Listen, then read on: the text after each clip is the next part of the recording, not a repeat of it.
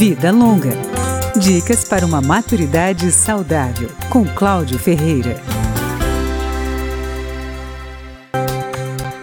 A principal recomendação para tirar os idosos do caminho do coronavírus é o isolamento social. Mas aí surge uma dúvida: como fazer com aqueles que têm consultas médicas marcadas neste período?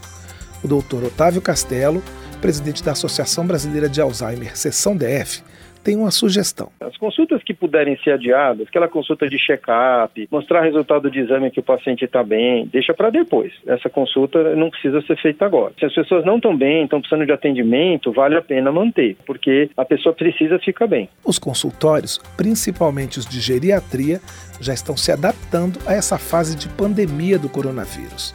O especialista explica como. Todos os funcionários estão sendo treinados para ligarem para os pacientes, avisarem que se tiverem com sintoma gripal não é para vir. Quando chegam, perguntam. Alguns estão distribuindo máscara, principalmente quando o paciente chega com algum quadro que eventualmente poderia ser um síndrome gripal, já colocam máscara. Então, as pessoas estão se movimentando nesse sentido, sim. O geriatra Otávio Castelo alerta que o grande problema do coronavírus é a velocidade com que a doença pode se espalhar, fazendo com que muita gente precise de uma vaga em UTI.